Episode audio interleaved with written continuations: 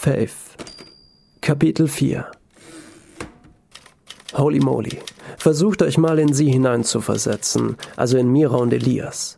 Ihr arbeitet in einem gottverdammten Callcenter, jeder Tag ist gleich denen zuvor. Endlich ist Feierabend und ihr wollt nur noch nach Hause. Lauft Richtung Fahrstuhl, die Türen öffnen sich, ihr steigt hinein und genau in diesem Augenblick kommt eure Chefin mit ihren beiden Hunden um die Ecke. Sie schafft es nicht mehr rechtzeitig in den Fahrstuhl, doch einer ihrer Hunde schon.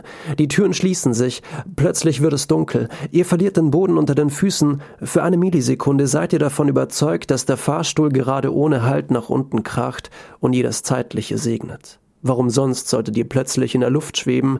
Der Hund jault, ihr schreit und versucht euch irgendwo festzuhalten. Dann Stille. Jetzt kommt der Mindfuck. Ihr kommt langsam wieder zu euch und wacht auf in einem Wald, dessen Bäume atmen. Die Baumstämme weiten sich aus, als würden sie Luft holen und ziehen sich zusammen, als würden sie diese wieder ausatmen. Die Äste bewegen sich, scheinen miteinander zu interagieren, und der Himmel ist von purpurfarbener Farbe durchzogen. Ja, es hört sich an äh, wie ein richtig mieser Trip, aber es ist real. Ihr könnt es riechen und spüren, das Moos zwischen euren Fingern. Zeitgleich Davon wisst ihr natürlich noch nichts. Ist der Maler des Bildes, in welchem ihr euch befindet, kurz davor, den Verstand zu verlieren, euch geht es nicht anders. Noch seid ihr komplett unwissend. Ihr befindet euch in einem Fehler. In einem Fehler der Existenz. Nobody is perfect. Nicht mal das Universum. Und glaubt mir, von diesen Fehlern gibt es eine Menge. Ich hatte euch schon vor ein paar, von ein paar dieser Fehlern erzählt, beim letzten Mal von King Arthur, der echten Geschichte, also nicht der, die wir aus den Büchern und den Filmen kennen.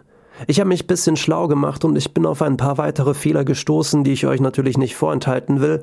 Da war zum Beispiel, das ist äh, schön und schnell erzählt, äh, Karim. Karim war ein Arbeiterkind aus der Bronx. Er war 17, hatte gerade ein neues Konto aufgemacht, eröffnet, da er einen Hilfsarbeiterjob angefangen hatte. Fürs Studieren hatte seine Familie kein Geld und das, obwohl seine Mom und Dad sieben Tage die Woche arbeiteten, manchmal sogar Doppelschichten. Die Welt ist ein unfairer Scheißhaufen, doch manchmal wendet es sich zum Guten. Er hatte gerade sein Konto eröffnet, sich zum ersten Mal online angemeldet als What the fuck? Es war nur ein kleiner Fehler im Computersystem der Bank. Eigentlich hätte er gar nicht passieren dürfen, aber eine kleine Interferenz im Raum- und Zeitgefüge hat ein paar Einsen und Nullen vertauscht. Plötzlich hatte Karim 135.000 Dollar auf dem Konto. Einfach so. Dem Studium stand nichts mehr im Weg. Die Schulden seiner Eltern wurden abbezahlt. Karim wurde einer der einflussreichsten und selbstlosesten Politiker der Neuzeit. Und dann fand ich noch ein anderes, einen anderen interessanten Fehler. Dieser spielte sich nicht auf der Erde, sondern auf einem fernen Planeten ab. Ich will da jetzt nicht dieses außerirdischen Fass aufmachen. Wer sich annähernd die Größe des Universums vorstellen kann, dem ist klar, dass es da draußen nur so von Leben wimmelt. Wie auch immer, der Fehler passierte auf morgen. Es ist schwierig, dieses Wort in menschlicher Sprache auszusprechen, aber morgen kommt dem Klang am nächsten. Auf diesem Planeten gab es eine Zivilisation, die unsere etwa 8000 Jahre voraus war, aus technologischer und geistiger Sicht. Es gab, es gab keine, keine Geschlechter mehr, früher schon, aber sie hatten die Evolution dermaßen vorangetrieben bzw. sich selbst so domestiziert, dass sie nur noch knapp 1000 Jahre davon entfernt waren, eine vierdimensionale Gestalt anzunehmen, sprich ihre biologische Hülle, ihren Körper abzulegen. Auch sie empfanden Liebe, Leidenschaft, machten Kunst, hatten Sex, der Akt ist bisschen anders als unserer, aber auch sie fühlten Schmerz, Trauer und Angst. Eines Tages auf Moor war gerade eine der zwei Sonnen aufgegangen, äh, fühlten die Bewohner, alle Lebewesen dieses Planeten ein Unwohlsein. Es kam von ihrem Bauch. Es rumorte bei allen, selbst die Insekten hatten kurz innegehalten. Alles Leben, selbst die Pflanzen, fühlten sich unwohl. Ein paar, jene, die biologisch gesehen in der Lage waren, mussten sich sogar übergeben, sie kotzten sich vor die Tentakeln. Okay, ich muss gestehen, ihr wartet, ihr erwartet euch jetzt bestimmt voll die krasse Story mit einem niceen Plot-Twist und mit was weiß ich was, aber das war's auch schon. Denn nach ein paar Minuten fühlten sie sich wieder besser und gingen zurück an die Arbeit, malten ihre Bilder, hatten Sex und lebten ihr Leben. Diese Fehler können wirklich absurd sein, so wie in diesem Fall. Davon können Elias, Mira, Frederik und der kleine Hund Struppi auch ein Lied singen. Frederik hatte mittlerweile mächtig einen Sitzen. Die halbleere Wodkaflasche war leer, lag auf dem Boden neben Mizi, die gerade damit beschäftigt war, ihr Fell zu putzen. Frederik redete noch immer wild vor sich hin, während er an seinem Bild weitermalte. Ihr müsst los. Rennt. Ihr müsst aus dem Lebewald. Ihr müsst, ihr müsst hier rauskommen. Schnell. Frederiks Stimme verblasste, als würde die Farbe des Bildes sie absorbieren. Wir tauchen ein in, tief hinein in die Farben. Der purpurfarbene Himmel über Elias und Mira pulsierten, und die Farben schienen noch kräftiger zu sein als zuvor. Was war das?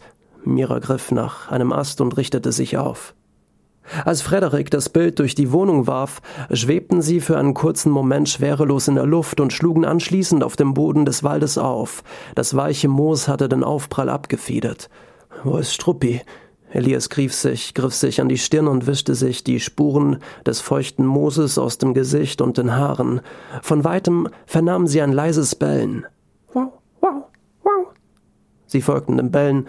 Na gut, von so weit entfernt kam es eigentlich nicht, denn Struppis Bellen wurde genauso weggezüchtet wie seine Beine. Es war eher ein verzweifeltes Quietschen. Er quietschte einen Baum an. Was hast du denn? Maria lief zu ihm. Oh, wow! Als sie vor Schreck das Gleichgewicht verlor und mit dem Hintern auf dem Moosboden landete, Elias machte ebenfalls schreckhaft einen Schritt, Schritt zurück. Ach du Scheiße! Hinter dem Baumstamm versteckte sich ein kleines, wolliges Wesen. Es war ein bisschen kleiner als Struppi, hatte lange, spitzige Ohren, große, dunkle Augen und im Großen und Ganzen eine menschenähnliche Gestalt. Naja, zumindest was Hände und Füße anging.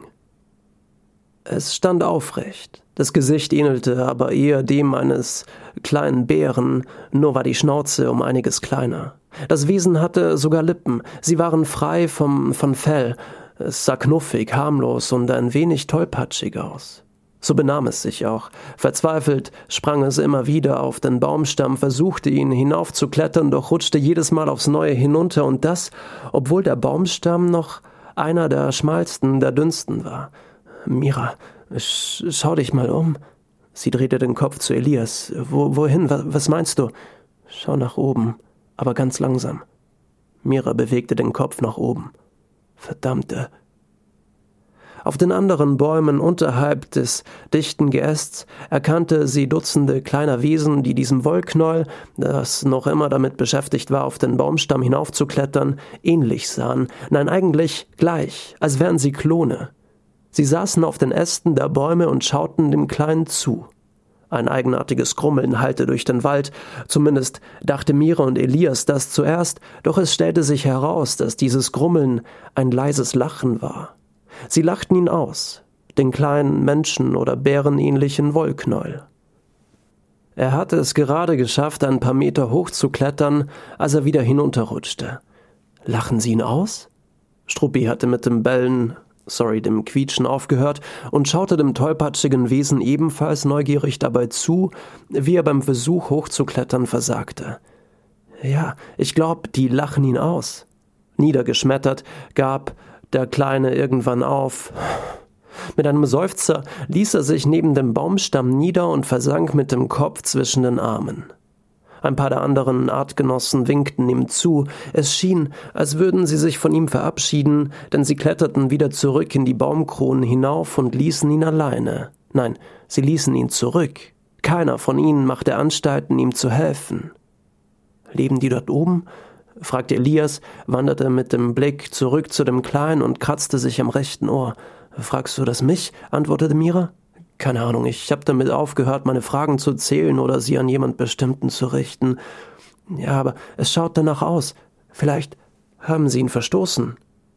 Ich glaube, er ist, als wir vorhin durch die Luft flogen, das äh, kurz in der Luft schwebten, von den Baumkronen gefallen. Wer weiß, vielleicht wohnen die dort oben und kommen nur schwer wieder auf die Baumkronen hinauf. Elias machte einen Schritt in Richtung des Baumstammes. Das kleine Wollknäuel hatte noch immer seinen Kopf zwischen den Armen. Tatsächlich schien ihm die Anwesenheit von Mira, Elias und dem kleinen Hund egal zu sein, er hatte sie nicht mal wirklich beachtet. Nun aber Zusammen mit Elias kam auch Struppi ihm ein wenig näher. Als dieser damit anfing, an seinem Fell zu schnuppern, hob es die Hand und gab dem kleinen Hund eine Ohrfeige, woraufhin dieser jaulend bei Mira Schutz suchte.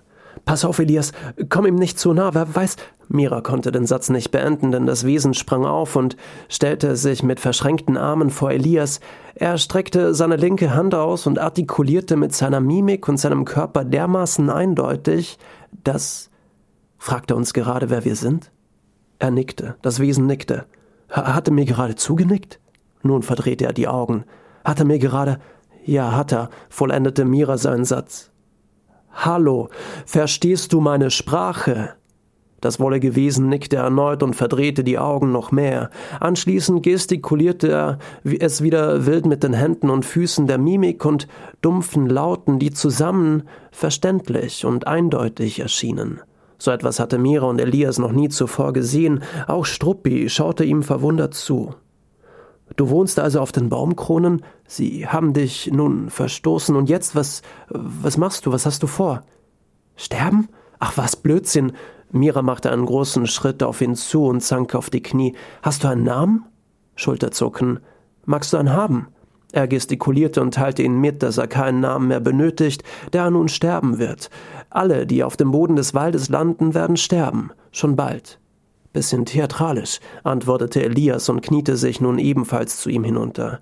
Kleiner, wo sind wir hier? Weißt du, weißt du, wie wir. Mira unterbrach Elias erneut. Ich nenne dich Wurzli. Wurzli passt zu dir. Das passt gut. Elias wiederholte seine Frage. Kleiner, wo sind wir hier? Weißt du, wie wir hier aus dem Wald wieder rauskommen? Wurzli begann wieder damit zu gestikulieren und erklärte ihnen, dass sie sich im Lebewald befanden. Die Bäume waren schon seit Anbeginn der Zeit ihr Zuhause. Sie lebten auf den Baumkronen.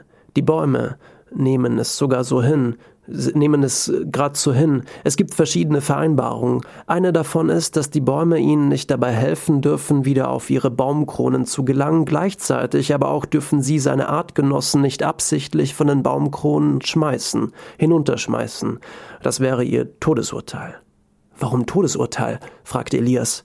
Wurzli begann zu lachen. Es war das gleiche Lachen, was jenes seiner anderen Artgenossen äh, leise, dumpf, schadenfroh, mit einem, mit einem schadenfrohen Unterton. Wurzli erzählte ihnen aber anschließend von den Schatten, die nachts durch den Wald zogen. Niemand kann ihnen entkommen, deshalb leben sie auf den Bäumen. Die Schatten sind das Gegengewicht zum Tag. Der Tag und die Nacht stehen seit jeher miteinander im Konflikt. Einst war der Tag und die Nacht ein und dasselbe, Geliebte, innig und sich nah. Doch die Schatten bekamen nicht genug. Sie legten sich immer wieder über das Licht, manchmal so lange, bis dieses für immer Dunkelheit wurde. Kleiner, kannst du uns den Weg aus diesem Wald zeigen? Wurzli begann wieder zu lachen. Für ihn stellte sich diese Frage gar nicht. Aus dem Wald? Warum sollte man aus dem Wald wollen? Für Wurzli war alles so, wie es sein sollte. Natürlich ärgerte es ihn, dass er nicht mehr auf die Baumkrone zurückgelangte, aber er nahm es hin. Alles war so, wie es sein sollte, so wie Frederik es sich in seinen Gedanken ausgemalt hatte. Die lebenden Bäume, das Moos, der Himmel und Wurzli. Elias, Elias, Mira griff nach seinem Arm, er drehte sich um. Hinter ihnen, unbemerkt, hatte sich ein tiefer Schatten ausgebreitet. Der Wald verdunkelte sich, die Bäume verschwanden, und nicht einmal das purpurfarbene Licht des Himmels konnte sich durch die Dunkelheit kämpfen. Sie bewegten sich schnell in ihre Richtung, die Schatten. Die Schatten waren vielleicht noch hundert Meter von ihnen entfernt. Rennt, lauft los, kommt schon! Frederik trat auf Mizis Schwanz, worauf diese vor Schmerzen laut fauchte und sich in die Küche verzog. Frederik hatte mittlerweile am Bild gezeichnet. Er widmete sich dem großen Baum auf der Lichtung außerhalb des Lebewaldes. Ihr müsst zu dem Baum in der Lichtung, zu dem Baum in der Lichtung, zu dem Baum in der Lichtung. Los, beeilt euch!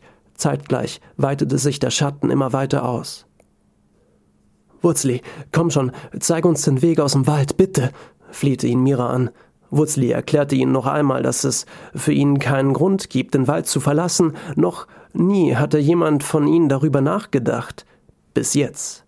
Elias beugte sich wieder zu ihm. Kleiner, zeig uns den Weg aus dem Wald und ich verspreche dir, du wirst es nicht bereuen. Komm schon. Wurzli blickte ihn, ihre verzweifelte Gesichter dann auf die nahenden Schatten. Sie konnten ihn nicht hören, doch hinter dem purpurfarbenen Himmel schreite Frederik ihn laut zu. Lauft, lauft, schnell!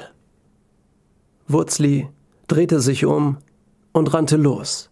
Er war noch nie wirklich gerannt. Womöglich war er der erste seiner Art, der jemals rannte. Generell mit dem Gedanken spielte, diesen Wald zu verlassen. Genau das tat er nun. Struppi, komm! Sie rannten los, alle zusammen, hinter ihnen die nahenden Schatten, die alles und jeden, der sich auf dem Boden des Waldes befand, zu verschlingen drohten. Mira und Elias vertrauten dem Kleinen gerade ihr Leben an. Für sie sah alles genau gleich aus, jeder Baum, jeder Stein, das Moos auf dem Boden. Sich hier zu orientieren war für sie unmöglich, doch Wurzli schien den Weg zu kennen, auch wenn er noch nie darüber nachgedacht hatte, den Wald zu verlassen. Die Schatten entfernten sich immer mehr, und als das Moos langsam weniger wurde und die Bäume dünner und kleiner stiegen, stiegen ihnen Erleichterung auf. Wie ihnen Wurzli erzählte, treiben die Schatten derzeit nur im Wald ihr Unwesen. Aus diesem hatten sie es noch nie herausgeschafft. Elias, stopp! Mira konnte ihn gerade noch festhalten. Vor ihnen befand sich eine Klippe, ein Abgrund, der ein Übergang auf die Lichtung vor ihnen war. Über dem Abgrund führte eine kleine Holzbrücke. Be doch bevor sie einen Fuß auf die, alte Holz, auf die alten Holzbretter setzen konnten, blieb ihnen die Spucke im Hals hängen. Bei Gott, das ist wunderschön. Das war es wirklich.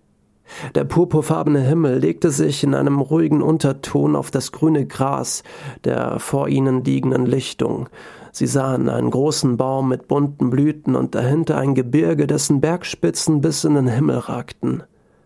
Frederik legte den Pinsel auf die Seite und stöhnte erleichtert auf. Sie haben es geschafft. Sie haben es tatsächlich geschafft. Und nun erkannte Frederik, dass hier tatsächlich etwas Merkwürdiges vor sich ging. Bisher, ich muss eingestehen, hatte er nur so getan, als würde er das alles verstehen. Er war, es war eine Art Selbstschutz. Frederik redete immer wieder mit seinen Zeichnungen und Bildern, mit den Figuren, den Protagonisten. Er tat so, als wären sie echt.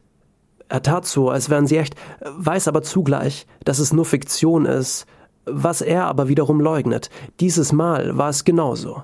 Er hatte es nicht geschafft, die Figuren zu übermalen. Mira, Elias und der kleine Hund. Er hatte eine, einen Sitzen, vielleicht ein Schlaganfall oder irgendwas in die Richtung. Bevor er vollends den Verstand verlor, tat er aber so, als hätte er die drei Figuren, Mira, Elias und Struppi, doch gezeichnet, obwohl er eigentlich wusste, dass er sie nicht gezeichnet hatte. Nun, hatten sie sich tatsächlich in seinem Bild bewegt. Er hatte in den letzten paar Minuten die Brücke gezeichnet. Frederik war gerade dabei, seinen Pinsel zu waschen, drehte sich wieder zu dem Gemälde, da standen die drei Figuren tatsächlich vor der kleinen Brücke. Doch da war noch jemand dabei. Wurzli. Es ist tatsächlich. Es ist tatsächlich real. Er machte einen Schritt zurück, stolperte, verlor das Gleichgewicht und schlug mit dem Kopf auf dem Boden auf. Ein erzwungener Schlaf, nach über 20 Stunden psychischem Stress und einer Menge an Alkohol. Zwar hatte er eine Platzwunde davon getragen, doch ein bisschen Erholung schadete ihm nicht.